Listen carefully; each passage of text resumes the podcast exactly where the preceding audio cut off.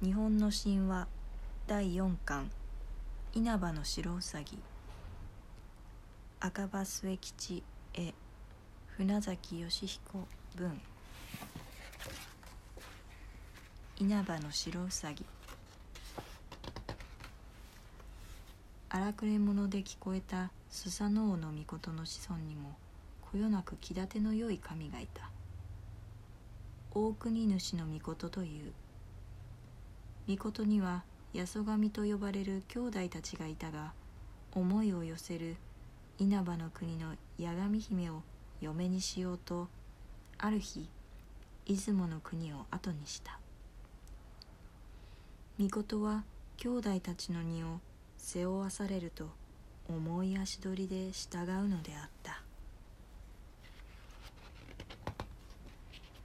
やがて一行が桁の岬に差し掛かると一羽のうさぎが皮を剥がされて泣き伏せっていた。兄弟たちはそれを目に留めると目を留めるとからかい半分に「やいうさぎ良いことを教えてやろう。まず海の水で体を洗ってみよそれから風の吹きさらす山の頂に寝転んでおれ」すぐに元通りの姿になるであろう。口々に言って立ち去った。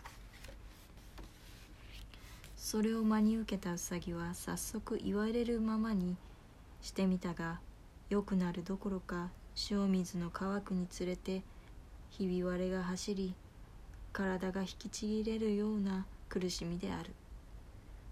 そこへ遅れた大国主が通りかかった。おやうさぎどうしたのだ？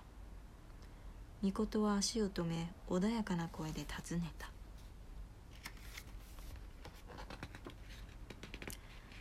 実は私は沖ノ島に暮らしておりましたものでございます。うさぎはあえぐ息の下から話し始めた。かねてからいつか島を抜け出したいと思い暮らしておりましたがさりとて良い知恵も浮かびません。とある時海のサメたちをたぶらかして陸へ渡ってやろうと思いついたのでございます。私は砂浜へ出てサメたちに呼びかけましたおーい私たちウサギの数とお前たちのサメの数のどちらが多いか比べてみないか？何事ならんとサメたちは波をざわめかせて集まってまいりました。ではまずお前たちの数から先に数えてやるとしよう。私はもうしました。この浜から桁の岬にかけて一列に並んでみるがよい。私はお前たちの背中を飛びながら数を数えてやろう。では行くぞ。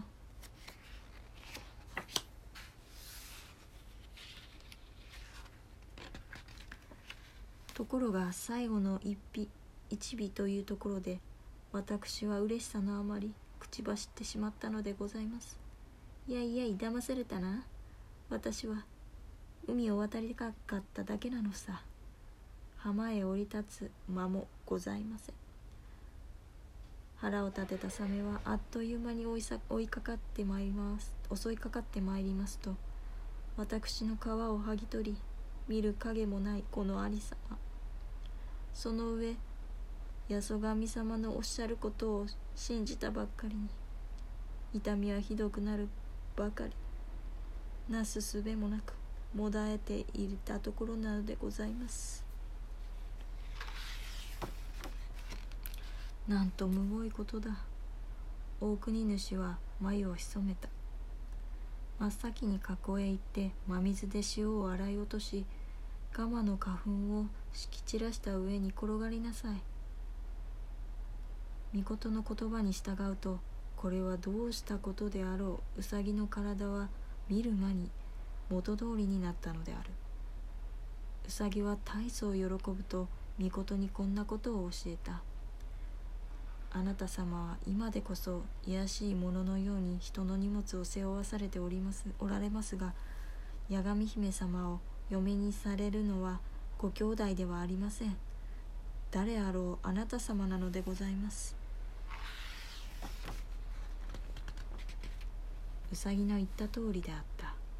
やがて兄弟たちを迎えたのは姫の取りつく島もない一言だった。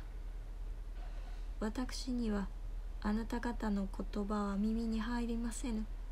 大国主の御事様の身元に嫁ぐつもりです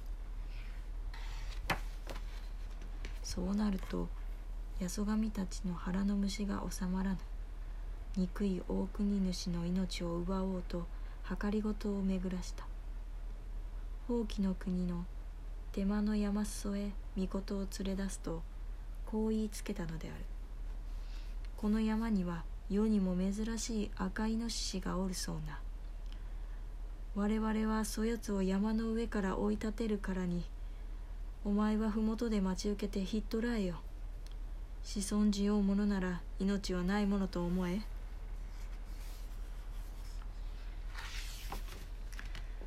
赤いノシシなどというものがいようはずがない。兄弟たちはイノシシの形をした岩を火で真っ赤になるまで焼くとそれを麓めがけて突き落としたのである。草木をなぎ倒して落ちてくる真紅の岩を御事はてっきりイノシシと宮山らと行き先に立ちはだかりえいとばかりに抱き留めた。がそれもつかの間燃え盛る岩の下敷きになってしまった。母神指国若姫の嘆きは人通りではない。御事の死を諦めきれぬままに高間野原へ舞い登ると生死を司る神結びの御事に涙ながら救いを求めた。神結びはこう思う母の姿に心動かされると赤貝の神キサガイ姫とハマグリの神ウムギ姫を下界へ使わすことにした。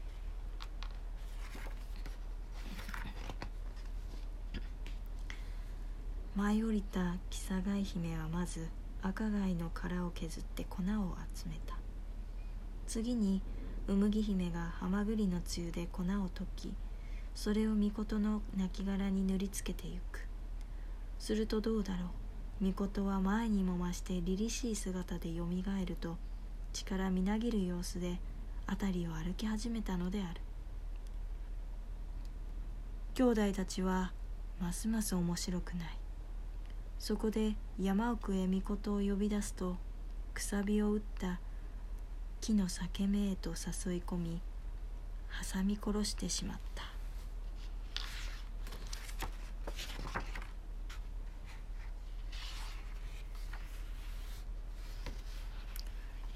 母神は大国主の御事を探し出すと裂け目から御事の体を引き出し必死の解放を施した。その甲斐あって御事は息を吹き返したがそれでもなお兄弟たちは大国主の命を空くことなく付け狙った。母神の忠告で御事は紀伊の国の親彦の神のもとへ身を寄せたが兄弟たちはそこへまでも弓矢を持って追ってくるのである。もはやお前の逃げ延びるところは一つしかありません。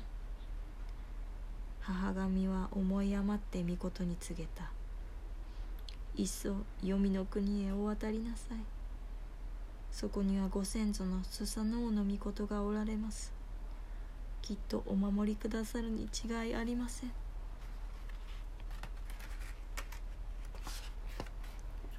こうして大国主の御事は出雲の国を後にすると黄泉の国への長く遥かな旅路をたどるのであった。